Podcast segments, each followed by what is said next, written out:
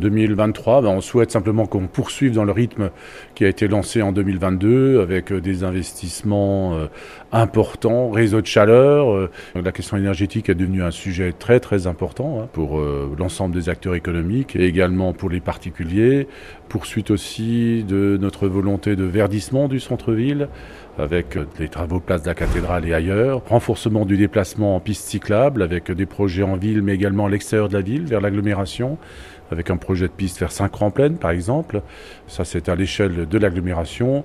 La volonté aussi euh, d'avoir une eau de meilleure qualité, en tout cas qualité gustative, euh, puisque je souhaiterais que cette année on puisse supprimer le chlore dans l'eau potable à Colmar. C'est une réclamation qu'on a régulièrement.